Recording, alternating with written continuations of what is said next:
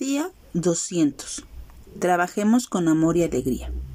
¿Qué provecho tiene el que trabaja de aquello en que se afana? Eclesiastés 3:9.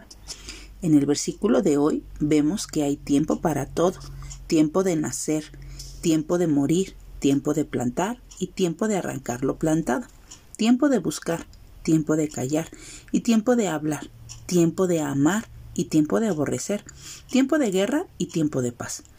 Todos conocemos estos tiempos. ¿Cuántas veces con alegría vemos, hemos visto nacer a un nuevo bebé en nuestra familia? Pero también, ¿cuántas veces nos ha tocado ver partir a un ser querido? Hemos plantado en primavera y cortado en invierno. Y así también cuántas veces hemos tenido que callar algo que sabemos y cuántas veces hemos debido de hablar. Cuántas veces hemos amado y cuántas veces hemos dejado de amar. Entonces, ¿qué es lo mejor que podemos hacer para vivir bien y ser felices? En primer lugar, confiar en el Señor y en todas sus promesas. Dios nos ha dado el trabajo para que nos ocupemos de él. Y no existe cosa mejor que alegrarnos en el trabajo y hacer el bien a todos los que nos rodean.